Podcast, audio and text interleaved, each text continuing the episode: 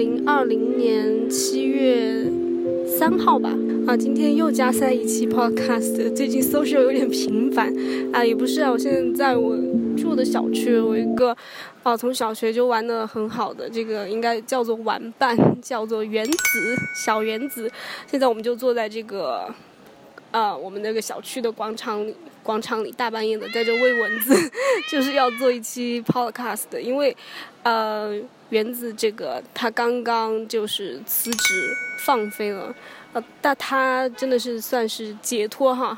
啊，我就先说吧。啊，你觉得最近开心和不开心的事是什么？开心和不开心啊，开心就是自由啊，不开心就是，啊，可能也。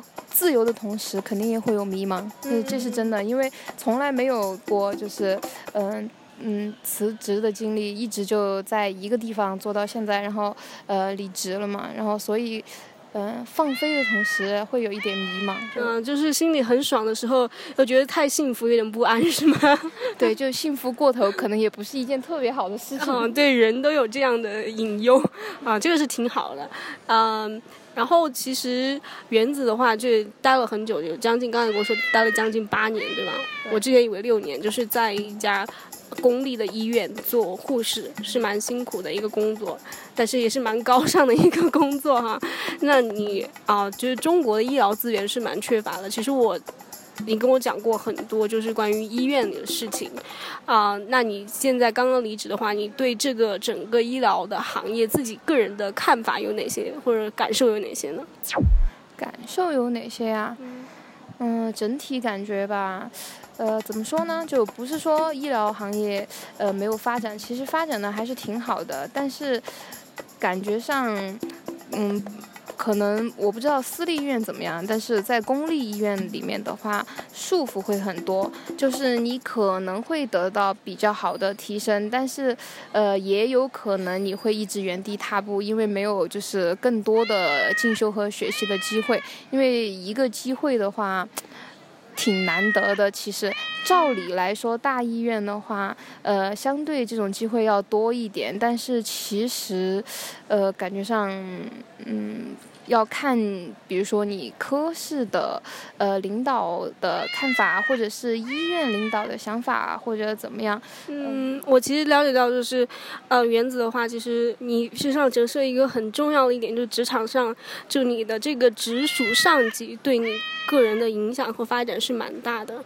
就是直属上级他这个他的。不论是这个职业技能，还有另一点就是作为上级管理管理能力和个人品德的话，其实对就影响着一个下级就是发展的一个通道的顺畅与否，或者是感受。嗯，对，还有一点是，就是，呃，上级的想法，比如说哈，他如果只是想提高科室的绩效或者怎么样的，他不注重下面人群的，比如说学习或者怎么样的话，那你就可能你在这个科室，呃，工资也还行，但是你要想有，比如说更多的学习的机会的话，那他可能就给不到你，因为所有的机会不是说医院给到科室。是应该是科室向医院申请，但如果领导都没有这个想法的话，你怎么可能会有机会有这个名额呢？但另一点哈，其实我了解你哈，我们这么久，我知道你性格是偏执的，就是在国企里面，其实很需要就是，嗯，这几期我们反复谈到的这个关系哈，其实就是上一代人思想里那种就是就迎来送往，比如说刚才你刚刚跟我说，就是你们八年才有的一个学习机会，但是。你们那个护士长就悄悄的，就是公然的，就完全不宣布的，给了一个送他礼的一个他比较讨他喜欢的一个女生，对吗？嗯，这个事情的话，这么说吧，呃，不不管你在哪个单位，就嗯，事业单位、公立单位。呃，那肯定都是有这种因素存在的，那就很普遍的说嘛，就是大多数这种情况下肯定是有关系户啊，或者说你能进去，你可能也是找了关系的，那这个关系当中，那肯定更有关系，那谁的关系硬，那可能就跟你的，比如说你的，呃，升职或者是以后的发展，你可能会走得更顺畅一点，这个就很。就大家都心知肚明的一个隐，呃，也不能算隐形了，就是很就很很很了解大家心知肚明的东西。那你觉得得如果之后换到私企或者民营的话，你觉得这样的啊问题会严重一些还是减轻呢？我觉得应该也是差不多的。呃，我觉得不管不管在哪儿吧，你。呃，领导喜欢的人，他不见得是有能力的，或者是呃说那种埋头苦干的人，他喜欢的一定是那种会讨好他的，然后会说话的那种人。所以在职场上，能力不等于就是你一定可以往上爬，但是你没有能力，你又会被淘汰，就这么很很简单又很残残酷的事情。嗯，好。原子心酸的这个总结，另一点就是我们往大一点看，也觉得中国医疗行业，你刚才说发展挺好的啊。我之前听说就是，比如说就是医疗纠纷蛮多的嘛，以以前也跟我说过，就是关于这个媒体报道更偏重，就是对公立医院就是对医生的有很多偏颇的报道嘛，就是这个医患矛盾其实更多才来自于医疗资源，就是有一个小小传言，就是说大家要报医保的话，最好就是上半年报。下半年就比较难报，就是因为就定额就是那么多，然后所以下半年的纠纷会蛮多，有这样的因素吗？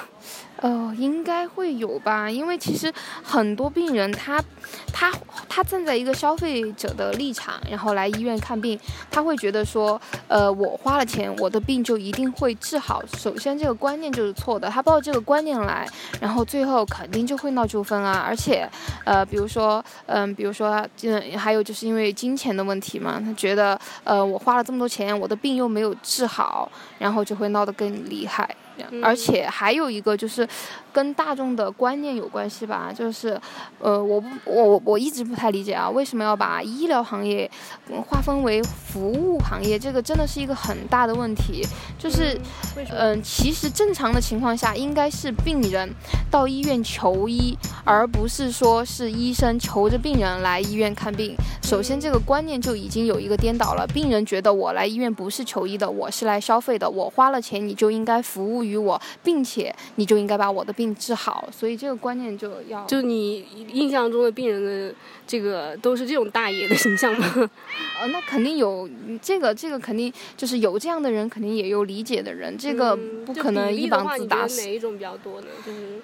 比例的话，只能这样说，大多数闹纠纷的和这方面还是有一定的关系，就跟自身素质有关系，呃，还或者自身认知可能有些关系。嗯，我觉得是认知有关系，因为你说那些医闹真的完全都是没有素质的吗？那不是，那也有那种高材生什么之类的也要医闹，其实是这个观念的问题，因为他们觉得他们是站在一个消费者的呃立场上，然后来医院就医的，就他们没有把自己当成一个患者的心态，是当成了一个。我来医院消费的心态，嗯，那其实这个医疗行业就是矛盾哈，其实更多的说白了就是这个资源的问题，资源有限，啊，医师、医生、护士精力有限，大家去过医院都知道医院有多么挤，嗯，就是其实之前很久以前你有跟我说过，就是其实不是双方的锅，其实就是这个资源分配的锅，你现在有什么改变吗？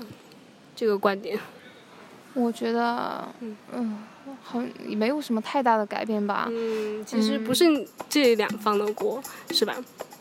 嗯，怎么说呢？就是首先医院缺人啊。你说现在就是医护这个呃行业都很紧缺，是吧？但是医院在明知道缺人的情况下，他也不太愿意招人。嗯。然后。哦，这个这这这个我就不知道了，这个是领导方面决决定的。但是，嗯，很普遍的嘛，就是不是说医院不缺人，但是大多数医院不愿意招人。然后，呃，你说外面的医学生是有学医的很多，那么有一部分一大部分是没有，就是比如说实习完之后就不想再坚持了，然后转行的有肯定有。然后还有一部分是，呃，他没有转行，但是他也没有办法进到医院里面，是因为呃，就是竞争太。强了，就比如说一个医院招几十个人，那可能有成千的人、好几千的人去抢那呃几十个、一百个的名额，那你这个比例就很大了。嗯，其实我之前还注意到一个细节哈，就是你上班已经很累了，就夜班是呃常人不能忍受的，就是很累很累。但是你跟我提过，你还有一个小小任务，就是要背一些抽查的一些呃答题。哦，那个不叫答题，就是一些医疗制度。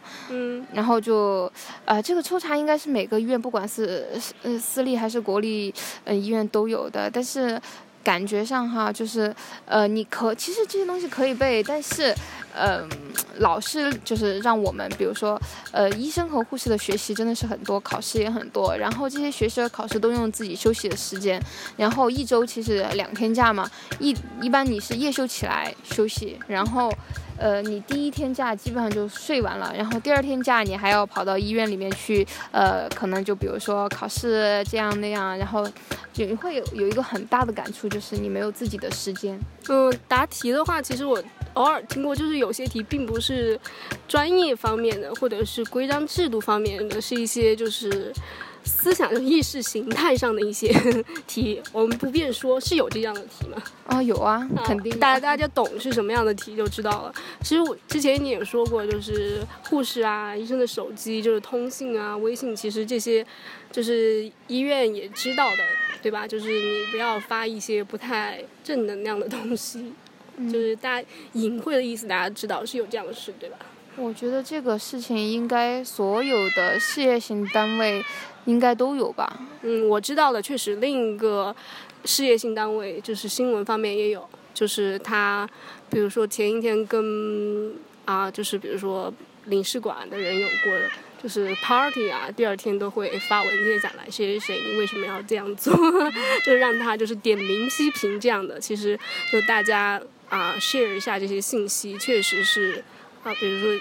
经理原子嘛是在医院嘛，然后他他另一个我知道的是在，就是传媒集团，就是公立的这些，其实，嗯，束缚是蛮多的，是吧？嗯，对。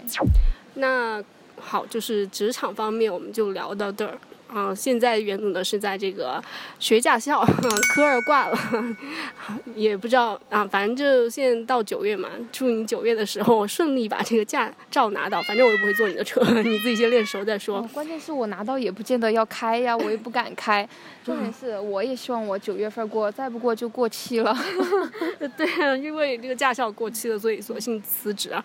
嗯，然后另一个点的话，其实我觉得原子上很奇特，就是你跟父母的相处哈，就是，呃，我到你家的时候就发现，就是你很会撒娇哈，跟父母的关系就是以撒娇这种小孩子似的。我觉得你就是定格在了某一个时间，其实就跟父母的沟通就很很，就以那样的方式。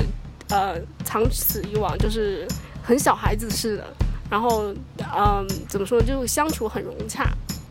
这是你自己的战术战略吗？啊，就是长期以来总结出来的经验。就很正常啊！你想，你小时候其实应该是最听爸爸妈妈话的时候，也很少吵架。你是到了就是比如说青春期叛逆期之后，然后长大工作以后，才会和自己的父母感觉有一种疏远的感觉。然后你其实就把自己定格在你就是小时候那种感觉的状态下，就挺能就就还比较能相处。因为父母其实无无论如何都会容忍自己的子女，也会包容自己的子女。但是有时候就你需要给他一个，比如说你们俩吵架。你肯定要给他一个台阶下，然后你去跟他撒个娇什么之类的，然后就一切都可以解决。对，我觉得你的常态就是那种处于蜡笔小新和樱桃小丸子的状态在家里，因为我知道你什么。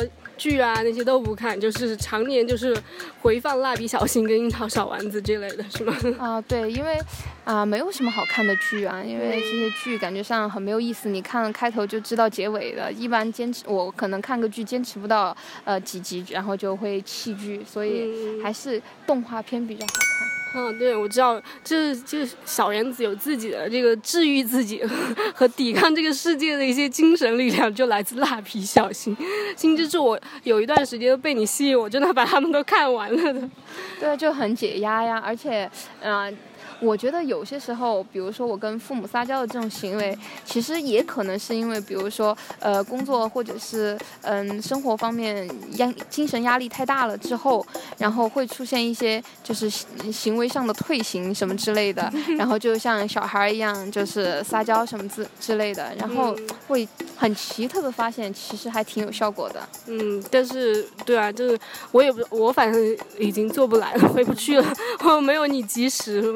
他的朋友不知道，我可能觉得大部分朋友也也已经来不及了。这个要到很早的时候，我记得，反正我记得我大学的时候，你在我去你家就发现，哎，你在家为什么还是小学生一样？这个这个，嗯，这个策略其实，嗯，其实蛮聪明的，其实。就是让人羡慕的，我特别羡慕家庭和关系和谐的人。好，嗯，最后呢，我看你喂蚊子的这腿都要被你咬满了啊。最后就是生活之眼嘛，就今天你遇到了什么开心的事情吗？今天啊，嗯，每天都没有什么开心的事情，但是呢，又觉得好像也挺开心的，就这种感觉啊，就没有 没有烦恼大的，呃，没有烦恼就是开心，对，就没有什么祸事来找我，让我一个人静静待着就开心嘛。就其实每一天都很普通，但是每一天就是普通就是开心。啊，哇，这也很有智慧。好，今天这加塞生活也之言就到这儿，好，拜拜。